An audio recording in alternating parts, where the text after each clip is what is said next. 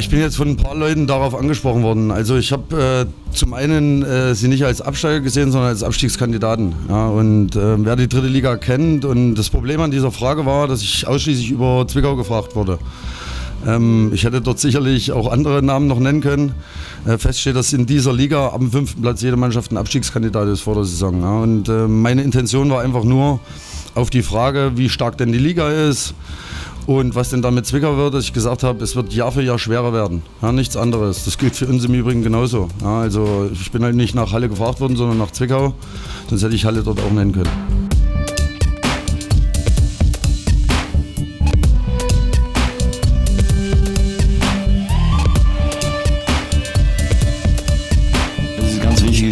Uns. Ähm, wir freuen uns unheimlich auf das Spiel und wissen wir, dass wir halt ähm, dem Verein helfen können. Ähm, das ist immer unser Ziel, dass, halt, äh, dass wir halt den Verein unterstützen können und äh, mit dem Sieg können wir es umso, umso mehr machen. wir haben eine sehr gute Saison gespielt und wir wollen halt das letzte, den letzten Schritt machen.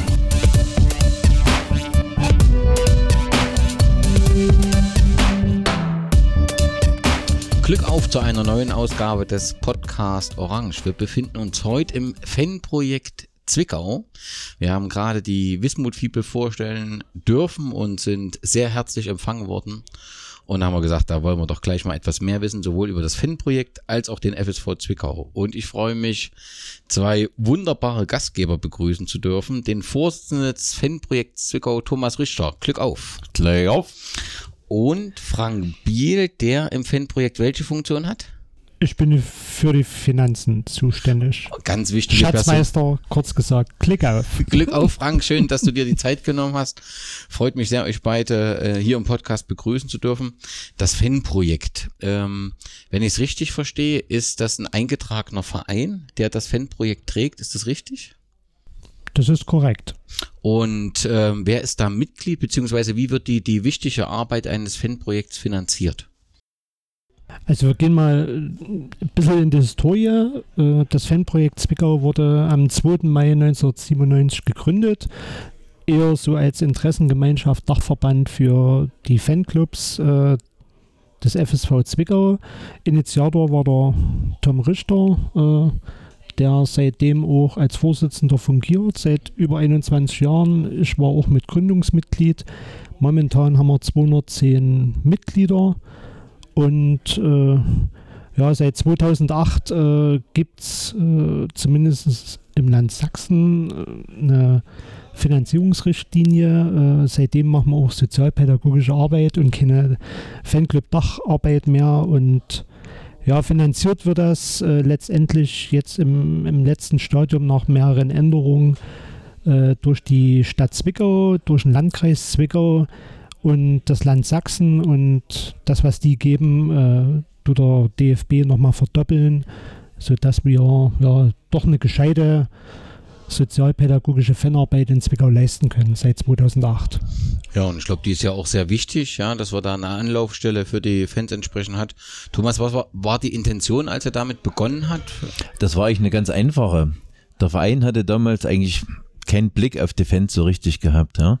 Und wie der Frank schon gesagt hat, wir wollten eigentlich mal das Ganze ein bisschen organisieren, dass die Fans wahrgenommen werden und auch der Fan an sich was beitragen kann zum Ganzen und haben aber bei Zeiten festgestellt, dass das Ganze schon einen pädagogischen Touch mindestens kriegen muss. Ja, hatten Glück, dass einige von uns halt in die Richtung arbeitstechnisch unterwegs waren und das war sehr, sehr schnell klar für uns, wenn wir das machen, dann machen wir das richtig. Der Grundgedanke war gewesen, wir machen irgendeine Organisation, das hätte auch ganz anders heißen können, aber ne, dadurch, dass wir gesagt haben, Fanprojekt und das hieß dann bei Zeiten, das kann nur so und so gehen. Das war auch gar nicht so einfach, dort aufgenommen zu werden in die Fanprojektlandschaft. Und haben uns natürlich richtig reingekniet und waren dann doch irgendwann mal anerkannt. Ne? Und seitdem machen wir das ganz gut. Und die Struktur ist so, es gibt einen Vorstand des e.V., wie das halt normal ist, aber es gibt eben auch hauptamtliche Mitarbeiter, die hier tagtäglich sich um die Belange der Fans kümmern, richtig? Genau. Also von 97 bis 2008 haben wir das äh, im Ehrenamt gemacht. Äh, dann 2008 durch die Förderrichtlinie des Landes Sachsen war es uns möglich, einen festangestellten Mitarbeiter im pädagogischen Bereich äh, einzustellen. Das war der Michael, auch MV genannt, äh, in der Fanszene so auch, glaube ich, äh, sehr bekannt. Ja, und 2013 gab es nochmal eine Umstellung äh, der Finanzierung durch den DFB, äh, nicht Drittelfinanzierung, sondern dann so eine hälftige Finanzierung. Und da war es uns möglich, dann den Max mit ins Boot zu nehmen äh, als zweiten pädagogischen Mitarbeiter. Und seitdem das Land Sachsen 2016 die Fördermittel erhöht hat, äh, ist es auch möglich, äh, dass wir einen dritten festangestellten Mitarbeiter haben, äh, der praktisch so, das bin ich jetzt, äh, aus der Ehrenamtlichkeit, Nebenberuflichkeit dann in die Hauptberuflichkeit dort äh, gewechselt hat. Wenn ich mir so die Qualifikation der Mitarbeiter äh, vorstelle, ist das vor allem pädagogisch und sozialpädagogisch richtig? Also nicht ganz. Äh, wir haben da zwei Quereinsteiger. Das ist der Mischer, der hat einen Abschluss als äh,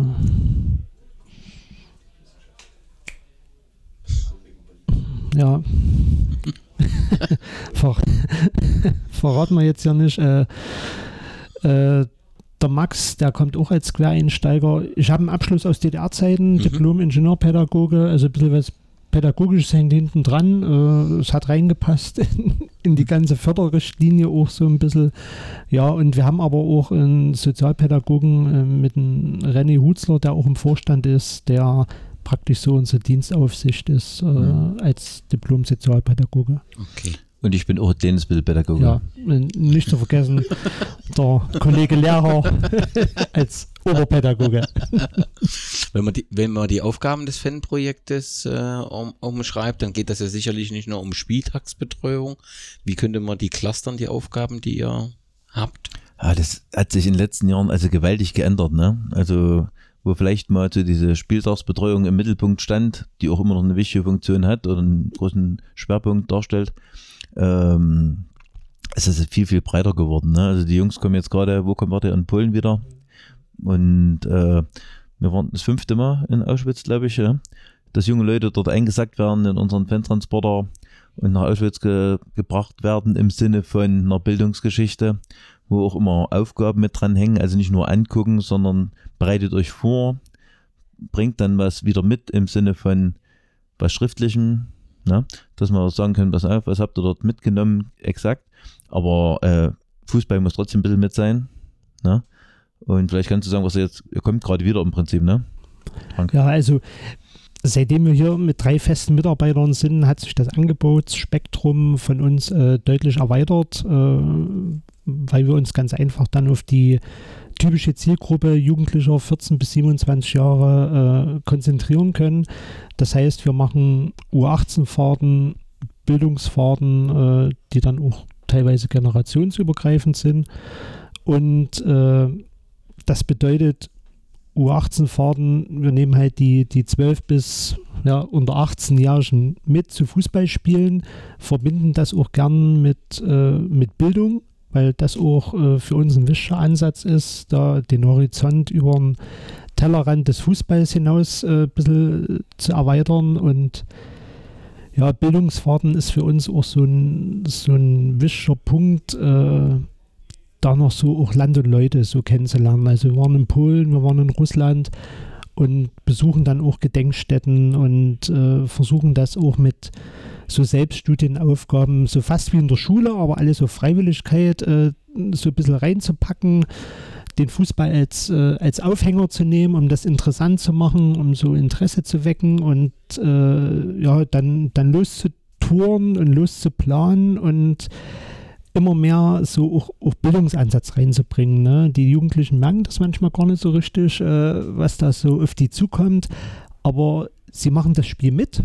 Das ist gut. Wenn sie es nicht mitmachen, wäre es jetzt für uns auch nicht, äh, nicht schlimm, weil solange es welche irgendwo mit begleiten, kriegen die das schon mit, dass das dazugehört. Und dann sind das, glaube ich, immer runde Sachen mit sehr vielen Eindrücken, mit ja, so Aha-Effekten, ne, wie, ja, wie, wie tickt denn das auch in Polen oder in Russland so infrastrukturell?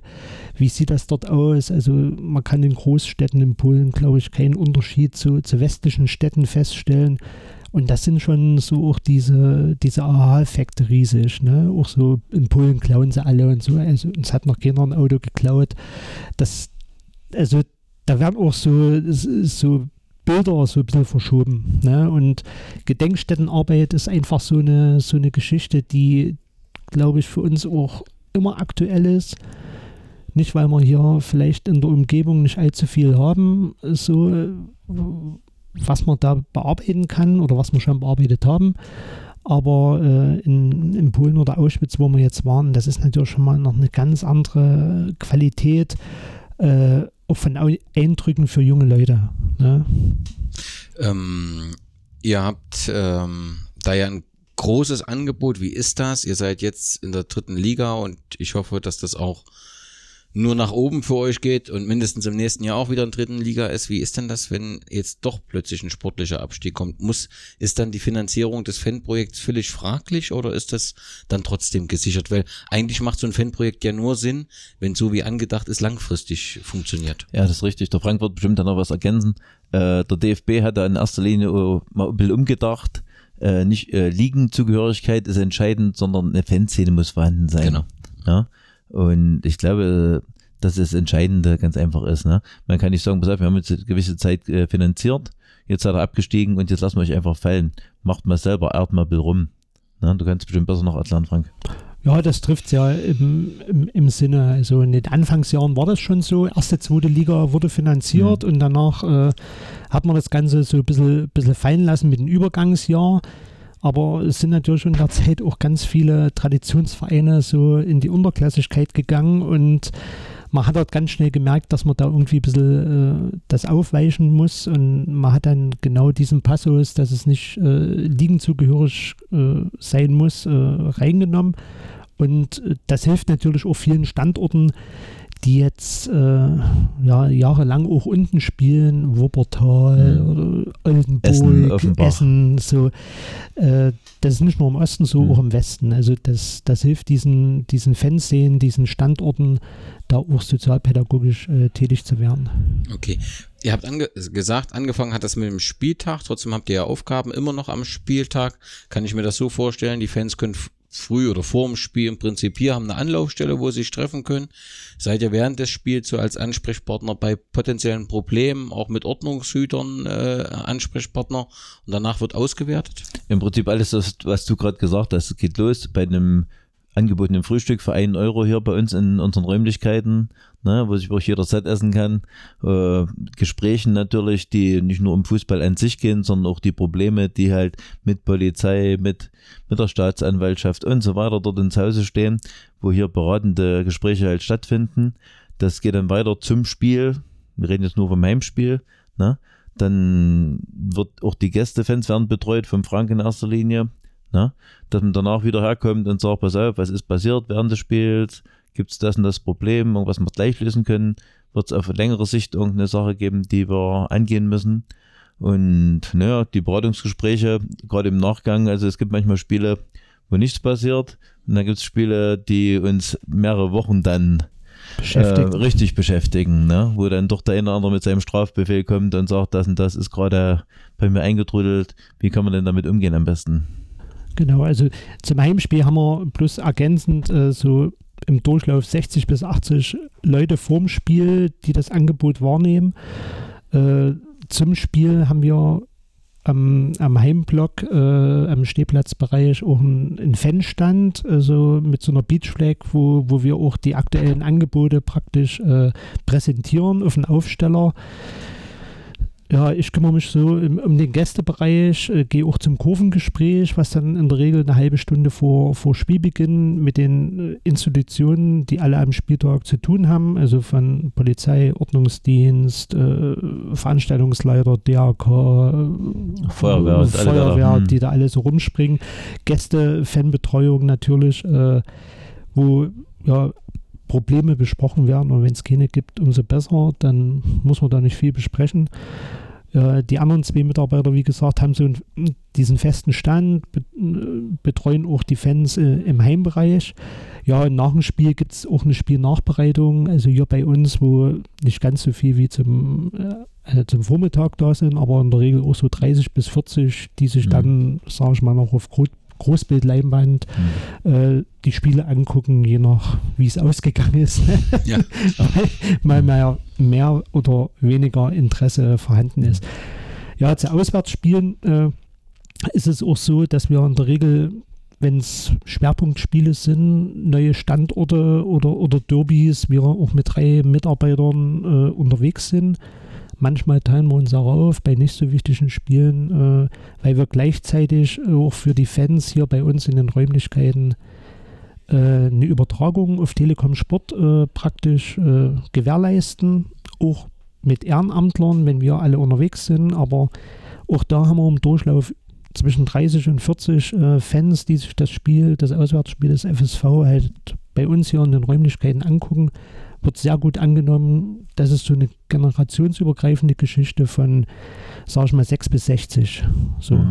Super. Ja, und so ein Fußballspiel will natürlich auch vor- und nachbereitet sein. Also Auswärtsspiel, je nachdem, wo es hingeht, äh, mit den also Verantwortlichen vor Ort bei einem Auswärtsspiel mit dem Fanprojekt, wenn es dort eins gibt, äh, mit dem Verein, mit dem Fanbeauftragten, äh, mit der Polizei, mit der Bundes- und Landespolizei. Also das ist das, was keiner so sieht, was mhm. wir so die Woche über machen und letztendlich wird das bei uns auch alles dokumentiert, verschriftlicht, äh, erfasst, äh, statistisch auch, äh, damit man zumindest eine einen Rückgriff hat, wenn man in drei, vier Jahren wieder mal an einem Standort ist, wo man dann sagen kann, okay, wie viele Gästefans waren dort, was gab es für Probleme oder was hat gut geklappt. Mhm. Also in seltensten Fällen ist es wirklich so, dass nur einer von den Mitarbeitern auswärts mit dabei ist. Also in den meisten Fällen sind alle drei dabei. Okay. Nun seid ihr ja ein e.V. und damit im Prinzip eigenständig. Trotzdem ist natürlich die Nähe zum FSV Zwickau per se schon gegeben, weil ihr ein Fanprojekt Projekt hier in Zwickau seid. Wie ist denn die Zusammenarbeit mit dem Verein FSV Zwickau? Also seid ihr da eher geduldet? Seid ihr da geschätzt? Seid ihr da gefördert? Letztendlich kann es ja eigentlich nur im Stadion gut funktionieren, wenn auch der Verein froh ist, dass es euch gibt und euch unterstützt. Ist das so? Warte mal, ich sag mal eine Geschichte, wie es auch schon gelaufen ist, ne? bevor der Frank vielleicht sagt, dass es momentan ganz gut läuft. Ähm, äh, uns hat auch schon ein Präsidium nicht angeboten, sondern angedroht, äh, uns aufzulösen. Ja, also null Wissen, dass das gar nicht funktioniert. Ja, also da hat man sich gegenseitig angeschrien, das war Niveau unterirdisch. Ja, das ist schon ein paar Jahre her, aber das vergisst man, vergisst man definitiv nicht. Und wir wissen das sehr zu schätzen, sag ich mal, wie es gerade momentan läuft, auf jeden Fall. Und es läuft ganz gut, ne, oder? Ja, das äh, liegt vielleicht im Ursprung der zweiten Insolvenz 2010, äh, wo sich ja, die, die noch zum Verein gestanden haben, sich nochmal so ein bisschen zusammengerauft haben. Viele aus dieser Zeit sind jetzt auch im Verein noch tätig. Man hat also äh, feste Ansprechpartner und äh, wir konnten, glaube ich, auch über die Zeit so unsere Arbeit auch nicht bloß transparenter machen, sondern die haben, die Leute, die so drumherum sind, haben auch verstanden, was wir, oder mittlerweile verstanden, was wir äh, für sozialpädagogische Arbeit machen. Also wir sind nicht äh, diejenigen, die jetzt hier die, die Choreos malen oder irgendwelche Bengalos äh, reinschmuggeln oder, oder, oder verhindern wollen, sondern äh, wir sind sozialpädagogisch unterwegs, machen in der Richtung unseren Job und haben eine äh, eine Vermittlerrolle. So, und diese Vermittlerrolle, die hat natürlich auch der eine oder andere gut oder besser verstanden und für sich natürlich dann auch ausgenutzt. Ne? Und so ist das momentan auch beim, beim FSV, weil der auch so ein bisschen ja, schlank gestrickt ist oder schlank gestrickt sein muss in dieser Verwaltungsebene. Äh, da sind wir ganz einfach auch für, für den kommissarischen Fanbeauftragten in dem Fall auch so eine große Hilfe, weil wir dem einfach äh, Dinge abnehmen, die er eigentlich machen müsste. Und vielleicht kann man auch noch sagen, dass äh, die Polizei in Zwickau unsere Aufgaben verstanden hat. Ne? Nach einer gewissen Anlaufzeit und so weiter, aber seit mehreren Jahren wissen die schon, was wir machen und auch was sie an uns haben. Was, wenn wir auswärts kommen, das, den Eindruck definitiv nicht haben da weiß keiner, was ein Fanprojekt ist teilweise, ne? und was wir überhaupt wollen. Plus ist ja klassische Präventionsarbeit. Ja, Eigentlich kann man ja dankbar sein, dass Ja. es das gibt und es müsste viel breiter. Ähm, nun geht's ja nicht nur um Verein, äh, Zusammenarbeit mit dem Verein, sondern auch Zusammenarbeit mit den Fans. So in meiner äh, Gedankenwelt weiß ich, dass es da auch immer mal Schwierigkeiten gibt. Ich kann mich erinnern, dass Red Chaos und der A-Block, dass es da immer mal Differenzen gab. Wie, wie würdet ihr aktuell so das Verhält- Verhältnis zu den Fans beziehungsweise auch den unterschiedlichen Gruppierungen bezeichnen? Das ist eigentlich das, der spannendste Fakt überhaupt in der ganzen Arbeit, dass sich die Fankultur ja ständig ändert. Mhm. Ja? Also man hätte nie gedacht vor 15 Jahren oder sowas, dass man interne Probleme geben könnte. Und die waren dann auch nicht ganz so ohne. Ne? Das muss man auch ganz ehrlich sagen. Äh, es haben sich alle wieder zusammengerauft, das ist gut. Das war so eine damalige Geschichte, die bundesweit entstanden ist, wo plötzlich Politik so im Mittelpunkt auch mit stand, wo Ja. wir dachten, Mensch, wir stehen alle zum selben Verein. Und auf einmal war es ein Riesenthema und da waren wir natürlich auch nicht davor gefeit. Ne? Äh, Das hat sich wieder normalisiert zum Glück. Wir sind auch kein Mega-Verein mit keiner Mega-Fanszene, wo schon doch der Schalter dann irgendwann mal umgelegt worden konnte und äh, jeder gesagt hat, Moment mal, äh, wir sind jetzt nicht so viele, wir sollten schon ein Bild zusammenhalten. Ne? Und das Rot-Weiße sind die Farben, die uns verbinden und nicht die anderen Farben, die es auch noch gibt. So ist es, das klingt doch hervorragend. Ja, so viel zum Fanprojekt. Also ich bin ja in wirklich äh, tollen Räumlichkeiten. Ich bin auch beeindruckt, was ihr alles an der Wand habt. Da stehen wunderbare Pokale, wunderbare Wimpel aus verschiedenen Zeiten. Hier steht ein Plakat von Sachsenring Zwickau gegen RSC Anderlecht, äh, das Halbfinale im äh, Europapokal der Pokalsieger. Und das natürlich auch Anlass, so ein wenig über die Geschichte des FSV Zwickau äh, zu reden. Nun bin ich mir sicher, dass ihr beide das nicht miterlebt habt, aber angefangen hat alles als Planitzer SC. Ja, und ist dann in eine äh, äh, Sportgemeinschaft Planitz übertragen worden. Aus dieser Zeit ist mir einmal der Titel Sachsengaumeister und der Ostzonenmeister. Gibt es da noch Unterlagen bei euch aus dieser Zeit? Gibt es jemanden, der der Chronik des FSV Zwickau pflegt eigentlich? Ja. Also es gibt auch Bücher über den FSV und da ist das wohl schon ziemlich gut aufgelistet, das ist gut recherchiert. Äh, Wir beide wissen es definitiv jetzt nicht aus dem Stegreif, aber das kann man definitiv äh, nachfragen. Also wir hätten fast mal um die deutsche Meisterschaft mitgespielt. Das stimmt. Äh, als Ostzonenmeister hätten wir, glaube ich, gegen Nürnberg Genau. spielen dürfen. Genau. Äh, Wenn es nicht die, sag ich mal, Parteiführung oder die damals eingesetzte äh, sowjetische Besatzungszone praktisch verboten hätte, äh, wären wir vielleicht deutscher Meister geworden. 19, Voll- 1948. 48. Genau so, genau so ist es. Danach ist die ZSG Horst Zwickau äh, gegründet worden, die auch mit der BSG Gera Süd äh, äh, einige äh, Duelle hatte. Offensichtlich gab es da fünf Mannschaften, Planitz, Zwickau Mittau, Zwickau West, Keinsdorf, Lichtentanne, die da zusammengefasst äh, äh, wurden. Und ähm, ihr habt es im Prinzip geschafft, in der Saison 49, 50 erster DDR-Oberligameister zu werden. Genau, Das- deshalb die Eins. Das ist unser Stern, genau. Genau. Ähm, ja, dann zwei Jahre später gab es die erste Umbenennung in BSG Motor äh, Zwickau. Ich nehme einfach an, dass das mit dem Trägerbetrieb zu tun hatte, äh, dass man das entsprechend umbenannt hatte. Und äh, ihr habt es dann auch ähm, geschafft im DFB-Pokal, äh, nee, F, Entschuldigung, FDGB. FDGB-Pokal äh, im Finale zu sein. Habt dort aber damals noch 1954 gegen die ASG Vorwärts Berlin 2-1 verloren. verloren. Genau. Und Sollte besser werden. das sollte besser werden und das wurde es äh, äh, 1963, als ihr im Finale gegen Chemie Zeit äh, gewonnen habt. Hm. 3-0. 3-0. Und danach ging es das erste Mal in der Saison danach den Europapokal der Pokalsieger. Hm. Und da hat's auch, hab das nicht bis, äh, also die erste Runde und dann äh, waren wir draußen. Aber letztendlich, MDK Budapest, ne? Ja, sage ich jetzt mal. Ja, so. der Gegner war zu Oder- unatt- unattraktiv, haben gesagt, Ja, ja. Die, müssen, die müssen auch mal was erreichen. Muss, muss nicht, kann man nicht.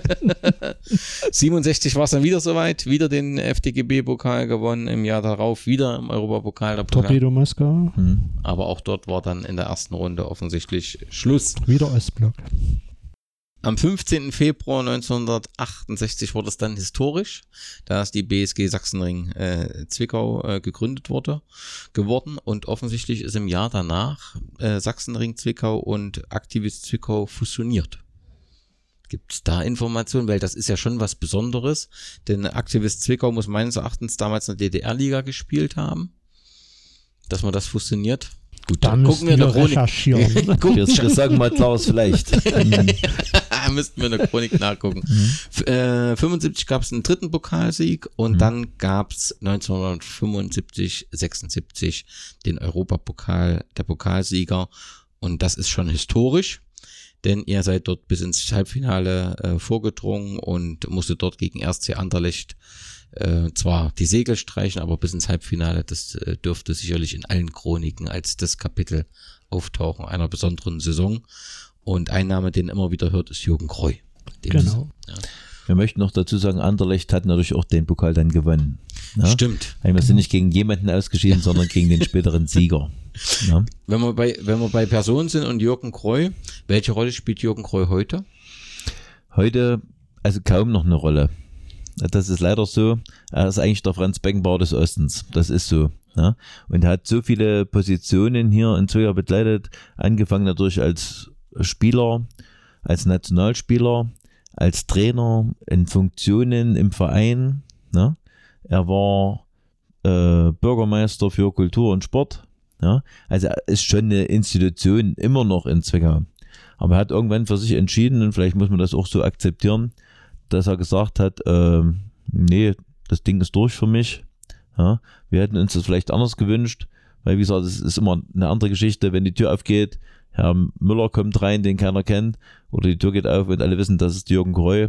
Und dann ist man vielleicht schon mehr äh, gewillt, das Portemonnaie zu zücken, als eben besagten Herrn Müller gegenüber. Ne?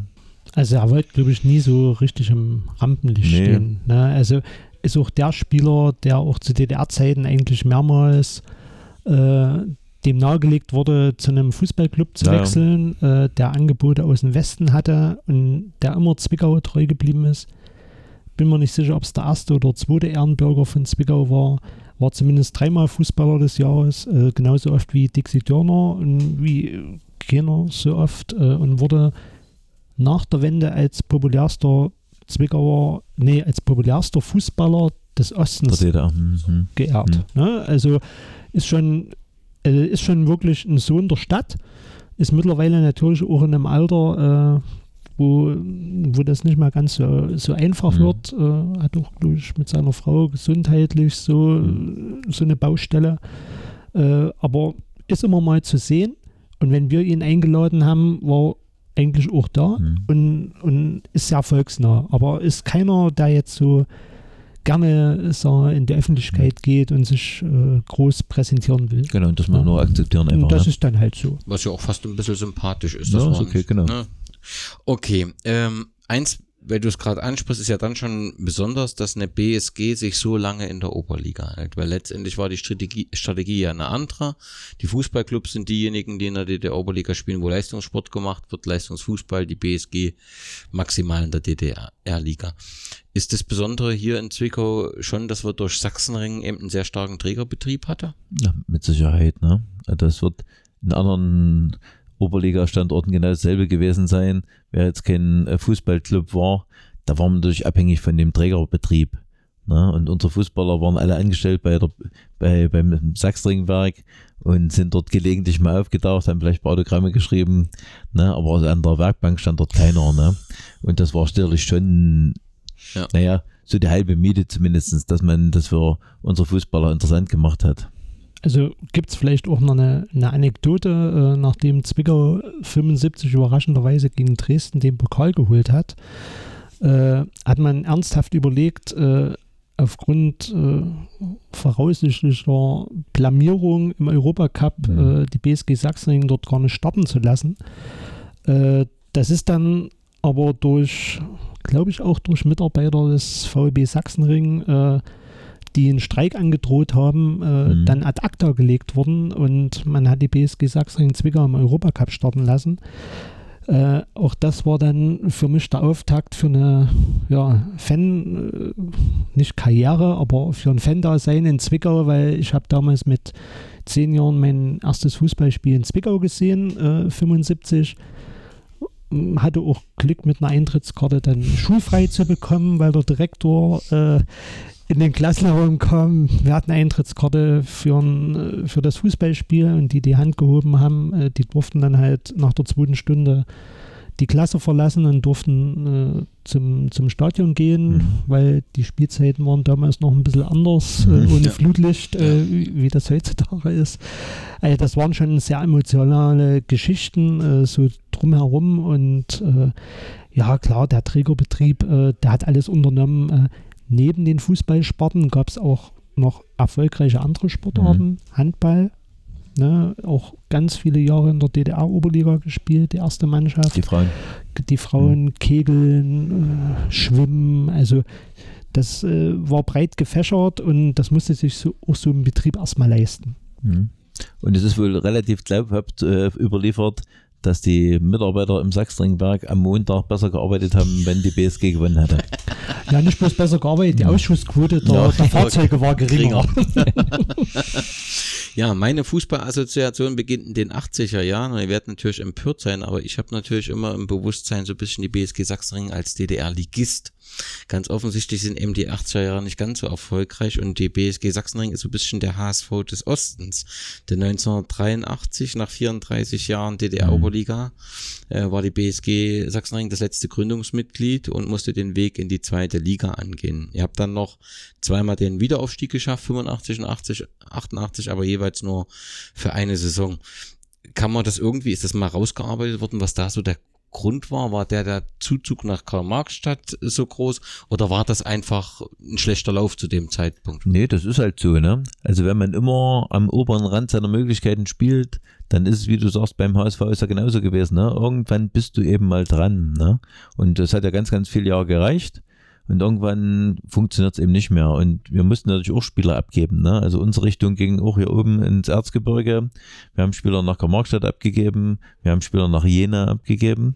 Wir haben Spieler nach Dresden abgegeben. Also es ist nicht nur in eine Richtung gegangen, sondern das war schon ziemlich heftig. Also sobald jemand gerade auslaufen konnte, war er eigentlich weg. Ja, und dafür haben wir das eigentlich viele, viele Jahre ganz gut gemacht, ja, unsere Fußballer. Und dann reicht es irgendwann eben nicht mehr. Das ist so. Okay. Ja, wie überall war auch bei euch der politische Umbruch mit Veränderungen verbunden. Aus der BSG Sachsenring wurde am 1. Januar 1990 der FSV Zwickau, aber letztendlich ist ja eben dann konstant der Name so geblieben, nicht wie bei anderen Vereinen, sondern ihr habt zum FSV Zwickau äh, gestanden in allen Höhen und Tiefs, die dann folgten. Ähm, mit Trainer äh, Gerd Schädlich ging es damals in die Oberliga, was damals die dritte Liga bedeutete. Und äh, ihr habt versucht, 91, 92 in die zweite Liga aufzusteigen. Das hat nicht geklappt und so war es notwendig, auf Amateurbedingungen, das heißt Fußball und Arbeiten entsprechend umzustellen. 93, 94 gelang dann der Staffelsieg in der Oberliga. Es gab eine Relegation gegen Stahl Brandenburg oder Mhm, ja. und, und äh, Energie Cottbus und ihr habt es geschafft, in die zweite Bundesliga aufzusteigen. Gibt es da von euch noch Erinnerungen an diese? Ja, definitiv. Äh, Das war der, die dritte Runde, die, unsere dritte Aufstiegsrunde. Ne, das eine Mal mussten wir aufgrund irgendwelcher Zuschauerausstellung. Vorkommnisse gegen eine BSG aus dem Erzgebirge äh, alle, aus, äh, alle Spiele auswärts bestreiten. Also alle sechs Spiele wurden halt auswärts. Äh, das war also vom Vornherein zum Scheitern verurteilt im Endeffekt. Ne? Dann war natürlich dann beim der zweiten Runde der VfL Wolfsburg eine Nummer zu groß für uns. Ja, wenn man guckt, wo die jetzt mittlerweile gelandet sind, dann ist es schon manchmal ne, ein bisschen traurig, wo man sagt, das hätten wir vielleicht sein können. ne? so, aber im Endeffekt haben wir es dann trotzdem im dritten Anlauf geschafft. Und das war schon sensationell. Und es äh, ist, glaube ich, auch der richtige Verein aufgestiegen. Also diese Spiele in Cottbus und in Brandenburg, selbst in Cottbus in Brandenburg, das waren alles Heimspiele für uns. Und ich glaube, die, die zweite Liga hatte sich weder über Cottbus noch über Brandenburg zu dem Zeitpunkt dort gefreut. Ja, also ich weiß noch, in, in Zwickau waren jeweils, glaube ich, zweistellige Zahlen. Also selbst aus Cottbus waren keine 100 Leute da gewesen. Aus Brandenburg waren 20, 25 da. Und wir waren zum Mittwoch Mit oder Mittwoch 1500 in, in, in, in, Cott- Cottbus. Cottbus Mhm. und 3000 dann am Wochenende in Brandenburg. Also ist schon von den drei Vereinen definitiv der richtige aufgestiegen. Ja, wenn man sich überlegt, Steyr Brandenburg hatten ja eigentlich eine ziemlich ideale Situation, dass sie es irgendwie geschafft haben, nach der Wende in der Oberliga zu sein. Naja. Dann noch den, den UEFA Cup, glaube ich, waren sie, ne? Genau. Eigentlich eine ziemlich ideale Situation. Also ein Verein, den es eigentlich in der Oberliga gar nicht gab, das trifft aber auch auf Energie Cottbus auch zu. mhm, Ne? Das ist richtig. Ja, da gibt es andere Vereine, die Richtig. wesentlicher waren. Ne? Okay, 95, 96 klopft ihr kurz ans Tor der ersten Bundesliga, indem er äh, äh, in der Hinrunde auf einem Aufstiegsplatz äh, wart und am Ende hat es dann für den fünften Platz gereicht. Äh, während das ein Hoch der Geschichte ist, ging es dann 98 in die andere Richtung. Ihr musstet in die Regionalliga äh, absteigen und im Jahr drauf, im November 1999, äh, gab es die Insolvenz mit dem Verlust vieler Spieler, Vorstandsmitglieder und letztendlich den Zwangsabstieg in, in, in der Oberliga.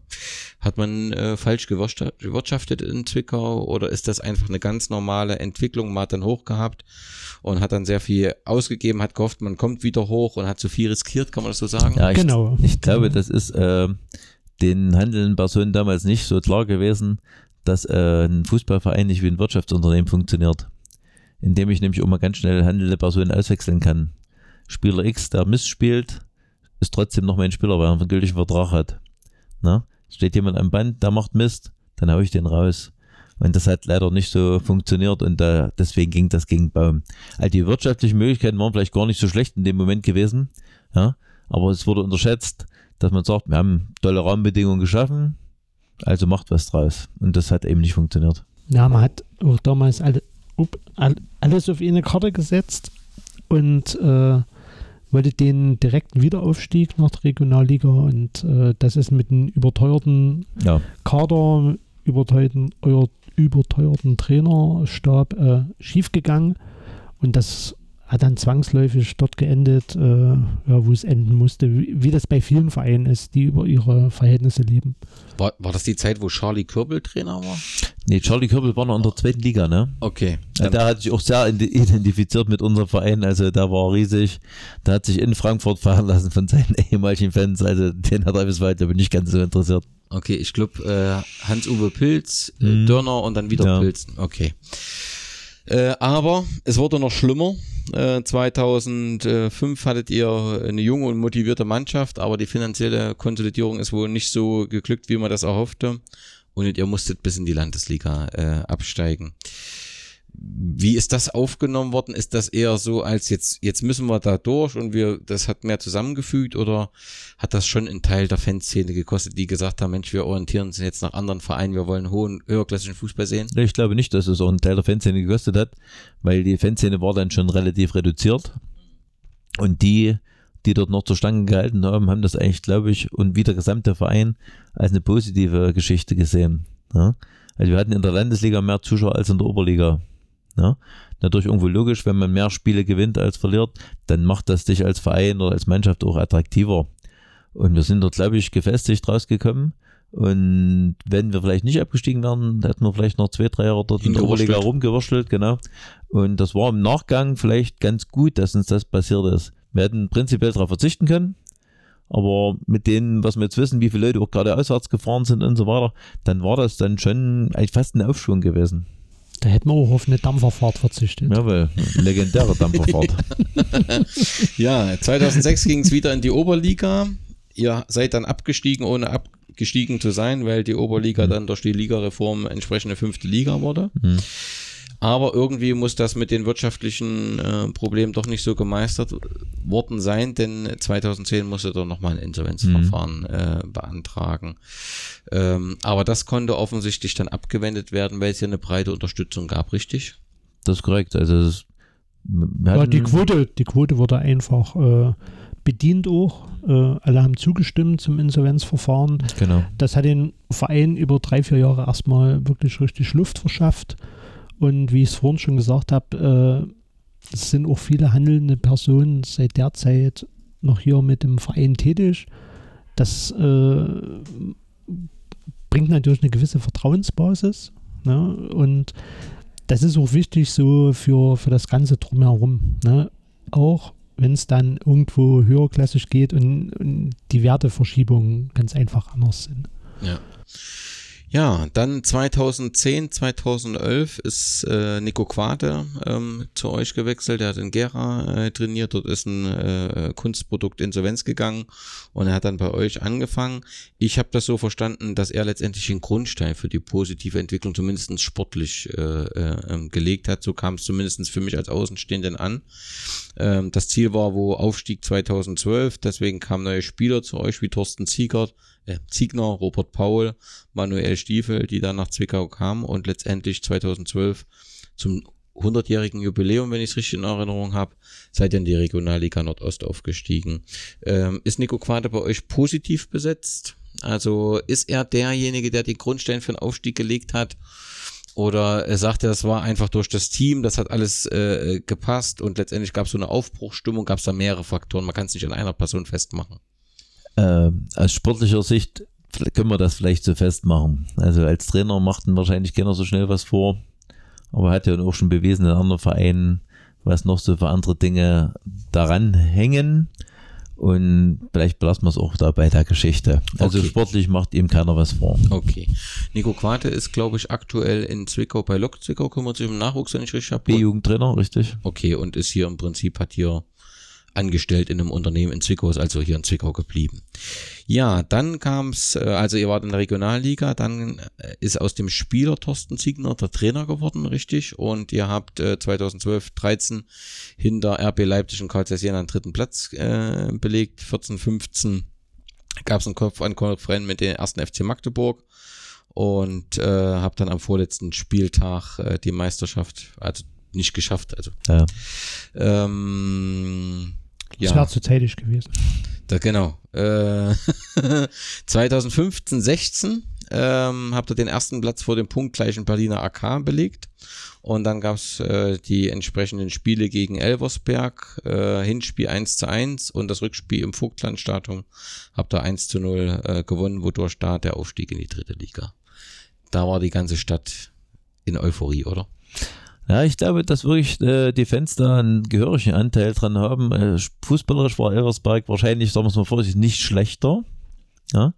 Und allein dieses 1 zu 1 in Elversberg, ich kann mich noch dran erinnern, ich glaube Dienstag oder Mittwoch, Mittwoch, 1200 Leute, das ist ja wirklich weit, das ist Frankreich, ne?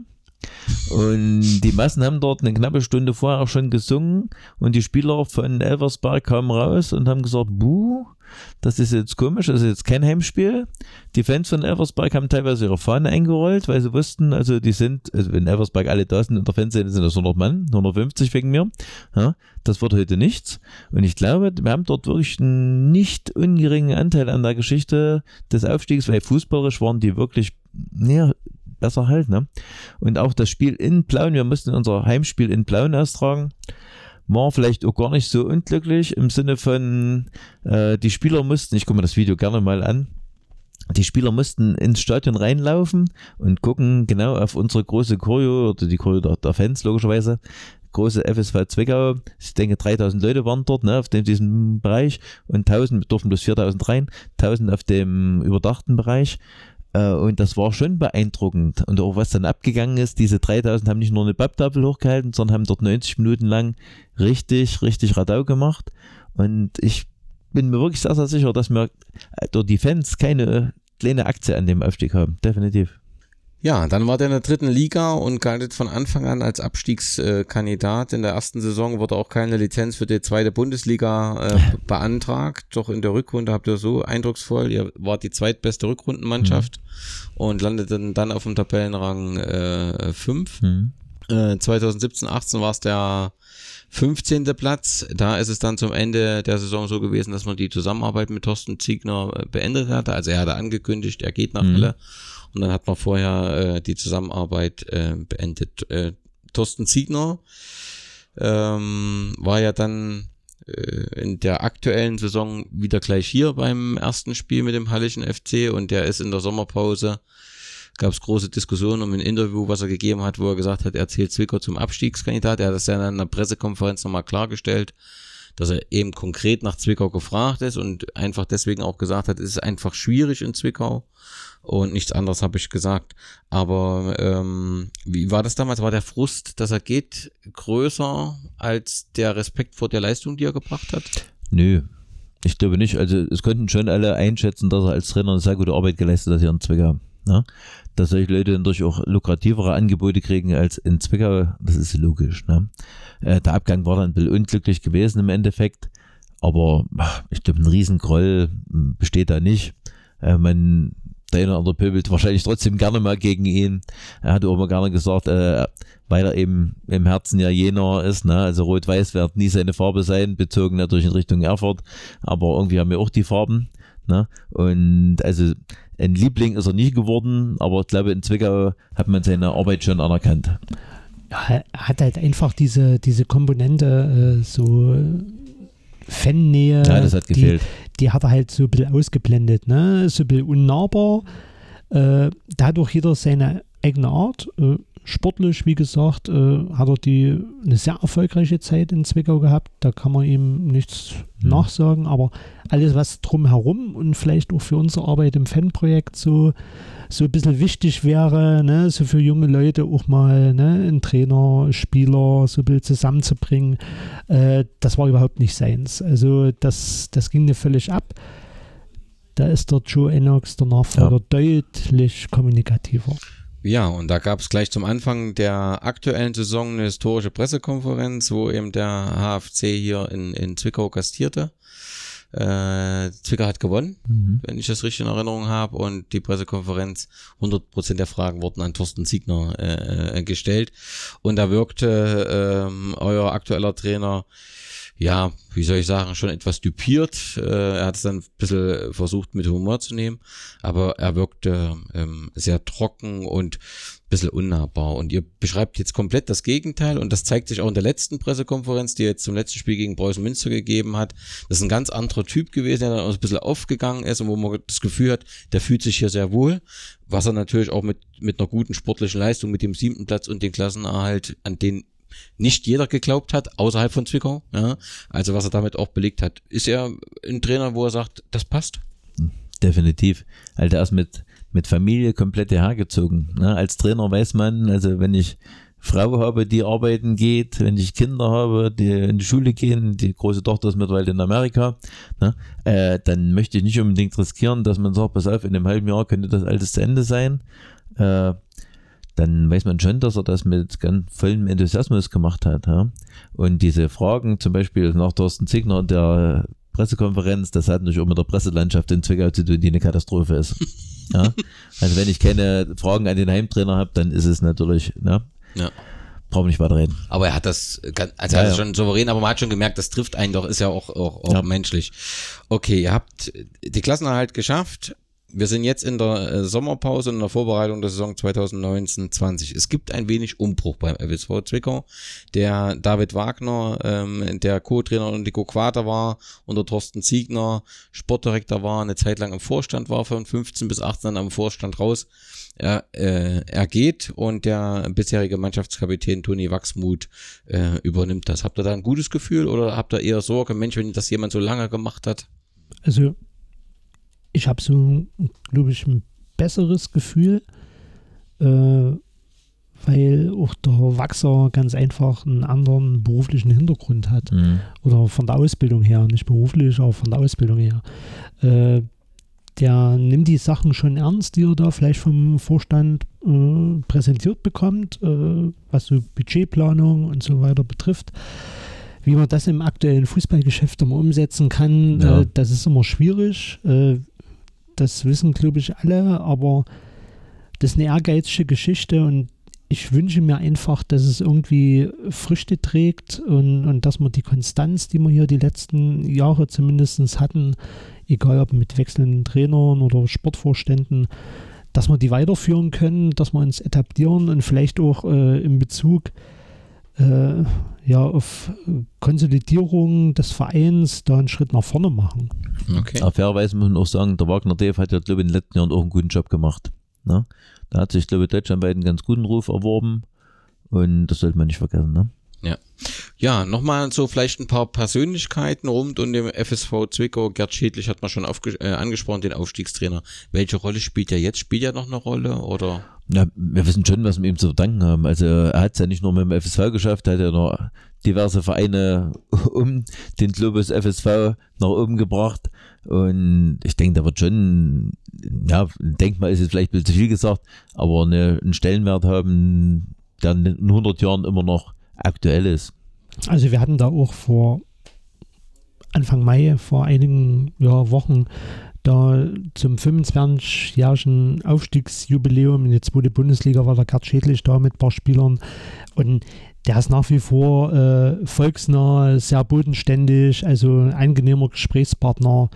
Das äh, wird er, glaube ich, auch beibehalten. Ne? Und hat ja eigentlich das, was er bei uns so angefangen hat, äh, wie du schon gesagt hast, so ein bisschen weitergetragen und ist auch bei anderen Vereinen genau mit dieser, mit dieser Aura auch äh, erfolgreich gewesen. Also sympathischer Typ. Ja.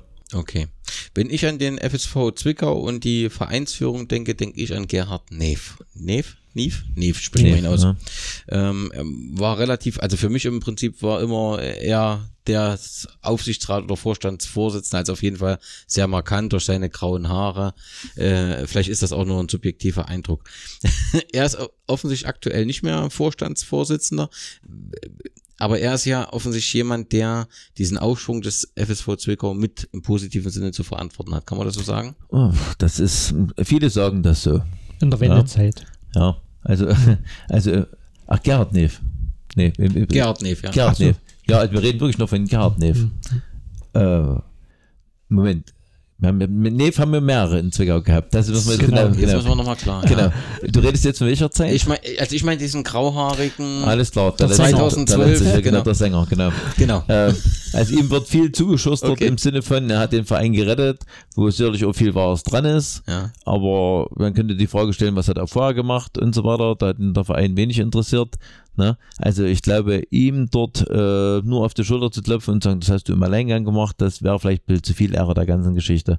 Er hat sicherlich einen nicht unwesentlichen Anteil, ja, dass es den Verein noch gibt, aber man sollte nicht alles an ihm festmachen, definitiv. Oh, okay, und welchen Neef habe ich da? Äh, der Wolfgang Neef. Äh, Ja, der war so in der Vor- und Nachwendezeit ja. äh, Präsident gewesen und äh, hat dort sicherlich auch äh, im Zusammenhang mit Sachsenring, war ja eine große Nummer äh, in dem volkseigenen Betrieb, äh, da auch seine Anteile und äh, ja.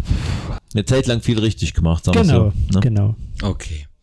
Harald Irmscher. Harald Irmscher hat in Oelsnitz im Erzgebirge begonnen mit Fußballspielen, war dann bei BSG Motor Zwickau, war dort so gut, dass er dann äh, zu einem Club unbedingt sollte, musste äh, äh nach Jena gehen und äh, hat zum Abschluss äh, dann noch seine Karriere bei Wismut Gera ausklingen lassen und hat äh, Wismut Gera zum Aufstieg in die Oberliga verholfen. Harald Irmscher in, in, in jemand, der hier noch auftaucht oder spielt keine Rolle letztendlich? Keine, keine Rolle, aber vom Namen bekannt. Als Name bekannt. definitiv. Also ja. es wird immer also, jeder wissen, dass er mit dem Zwickau Fußball eine wesentliche Rolle gespielt hat, das, definitiv. Das war, glaube ich, so die Altersschiene Gerd Schellenberg. Das könnte sein, so. ja. Genau. Ja. Genau.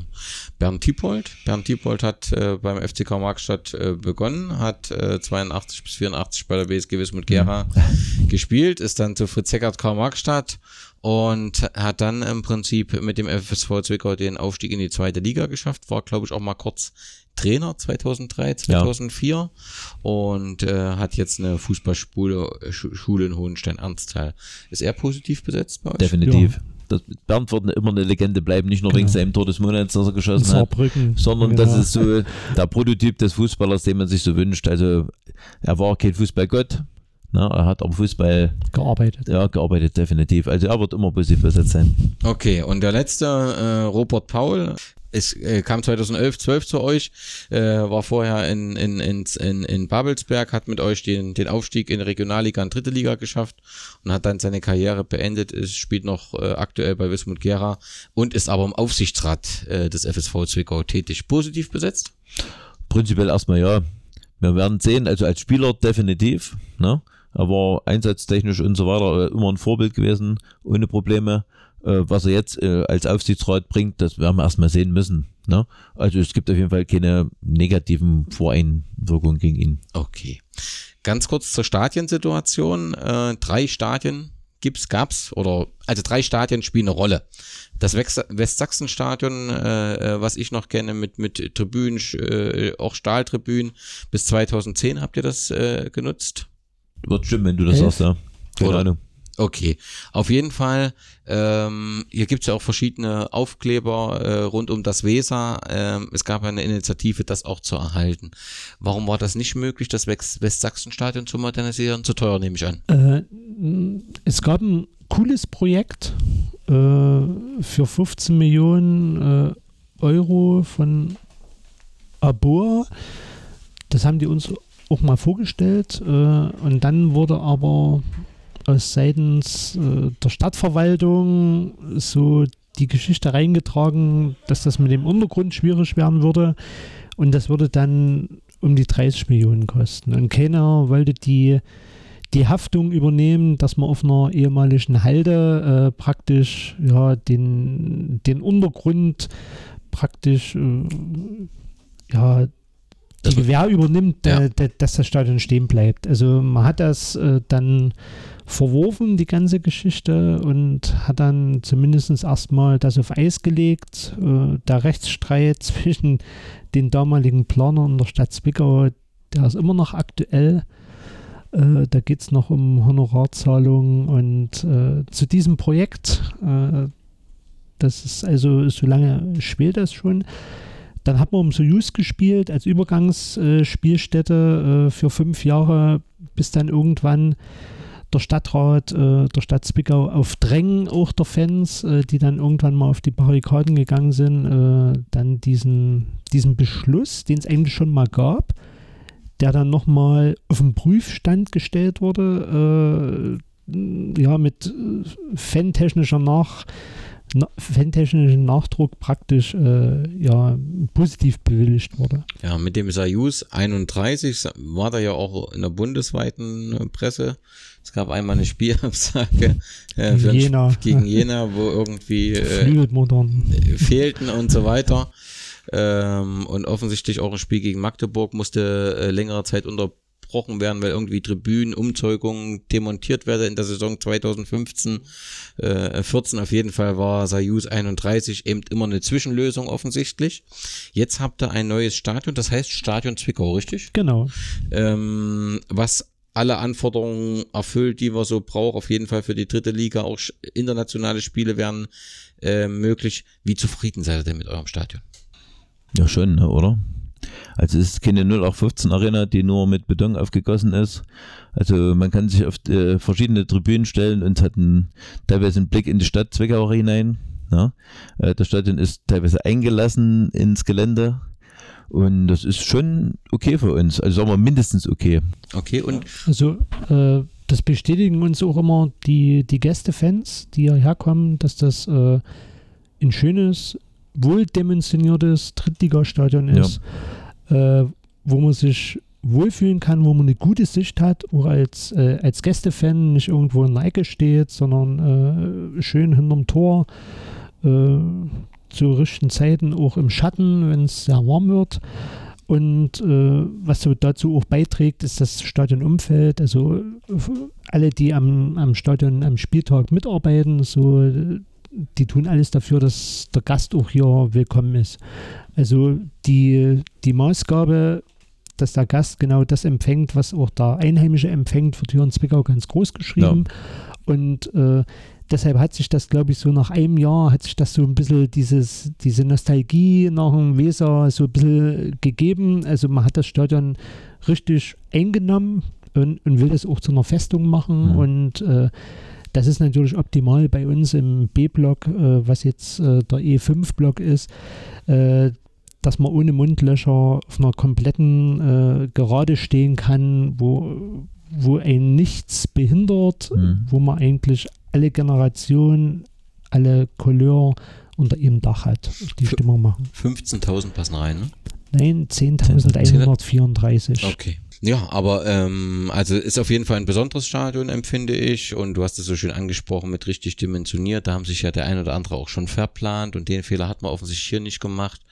Ähm, die Sorge war halt nur, dass man diese Nostalgie nicht überwinden kann. Aber wenn das Stadion eben gut gebaut ist und offensichtlich hat das da geklappt, hat man doch alles richtig gemacht. Das ist doch auch mal was Schönes beim Stadionbau. Nicht selbstverständliches, würde ich sagen. Nee, ist okay. Wir waren auch, wir haben zum Beispiel auch in Halle uns das Stadion angeguckt, weil es vom Bautyp Mhm, und mhm. fast dasselbe ist. Und der gleiche Bauträger. Und genau. Und die haben natürlich 15.000 in Halle. Und da ging es eben um solche Themen wie Mundloch im Fanblock und so weiter. Ne? Wir haben es geschafft, eben das nicht zu haben. Und dann ist doch gut, wenn man solche Fans Ja. mit einbindet. in So Sowas, sieht's nicht? Gut, letztes Thema Fanfreundschaften und andere Beziehungen. Also eine feste Freundschaft ist überregional bekannt. Äh, Dynamo Dresden und der FSV Zwickau arbeiten die Fanszenen sehr intensiv zusammen. Da gibt's Spiele unter den Fanszenen, die mehr besucht sind als manch anderes Oberligaspiel.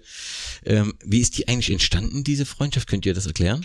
Ach, das ist, ging, also wir, wir können es nur erklären im Sinne von, was wir so ja, rausgekriegt haben im Endeffekt. Ne? Also wir haben damit wenig äh, am Hut gehabt, äh, sondern das ging wirklich durch Einzelpersonen, wie sowas oft passiert, eben los. Ne? Also wenn man sagt, eine Handvoll maximal von Dynamo und weniger als eine Handvoll von Zwickau haben sich bei einem Testspiel mal getroffen und fanden sich eigentlich ganz okay. Und dann ist es so ein bisschen größer geworden, noch ein bisschen größer, Dann sind die auch größer. äh, nach Polen gefahren, ins Ja, Ausland. Genau. Und, äh, ja, dann hat man sich, wie gesagt, so angefreundet. Aber es erst nach der politischen Umbruch. Ja, ne? Ja, voll. definitiv. Ja. Also Ja. äh, Zwickau wurde wie jeder Genau. Gast in Dresden empfangen, also mit Steinen und allem. Also da gibt es keine zwei Meinungen. Ne?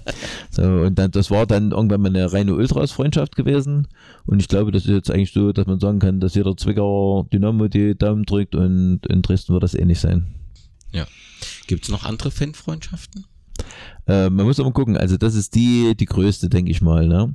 Ansonsten gibt es dann eben noch so diese Beziehungen in den Ultra-Gruppierungen als Beispiel. Also Red Chaos hat noch Freundschaften nach Ungarn zu Videodon und zu Jugoslavia nach Italien. Ne? Und ansonsten gibt es unter den Fanclubs noch so kleine Geschichten. Also nach Österreich. Österreich, und überall hin gibt es also ein paar Sachen, wo man sagt, Mensch, das passt schon. Aber dass man das an eine große Glocke hängen muss. Klar. Ne? Man sich freut, wenn da mal einer oder zwei vorbeigeguckt haben. Genau. Ja, neben den Fanfreundschaften gibt es auch andere Arten äh, von Beziehungen. Eine feste Ablehnung, die euch prägt, ist gegen den Verein in, im, im Erzgebirge. Das ist aber schon historisch, das ist immer schon so, Ja. oder?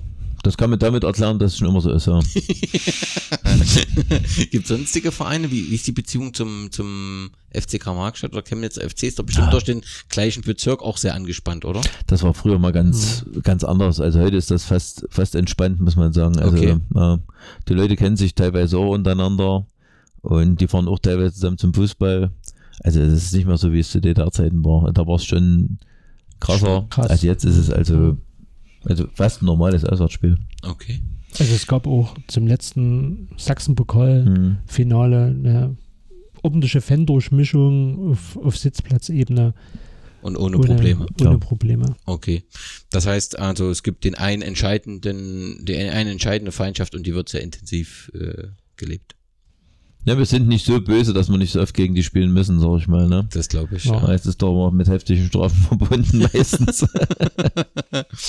Gut, wenn ihr beide einen Wunsch frei hättet für das Fanprojekt und den FSV Zwickau, äh, der in Erfüllung geht, welcher wäre das? Tom.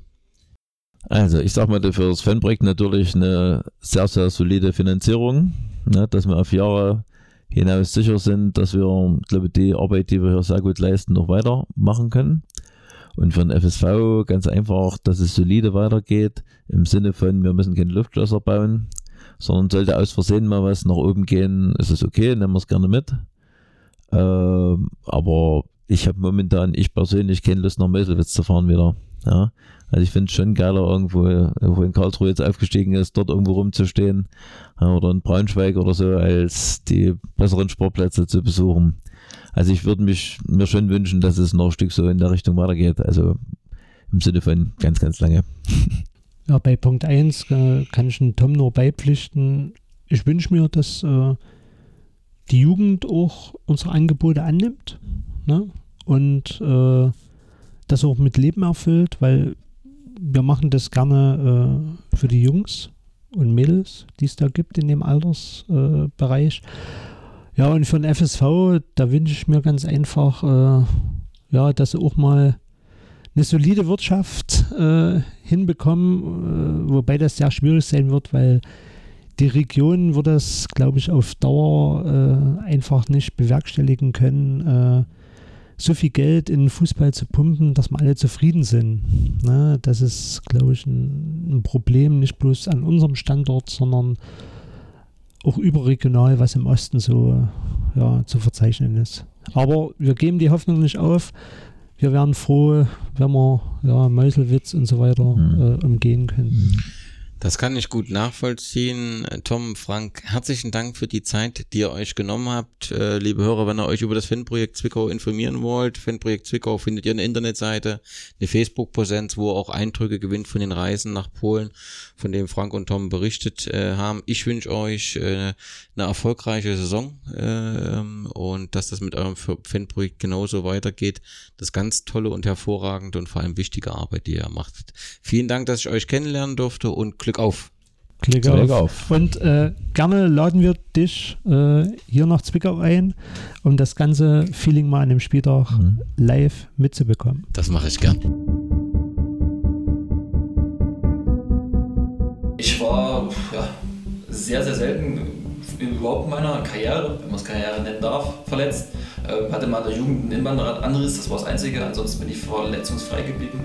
Aber man merkt langsam, mit zunehmendem Alter zwickt man die Leiste, tut man das Knie weh, kommt mal das eine oder andere dazu. Das ist aber halt, denke ich, eher altersbedingt.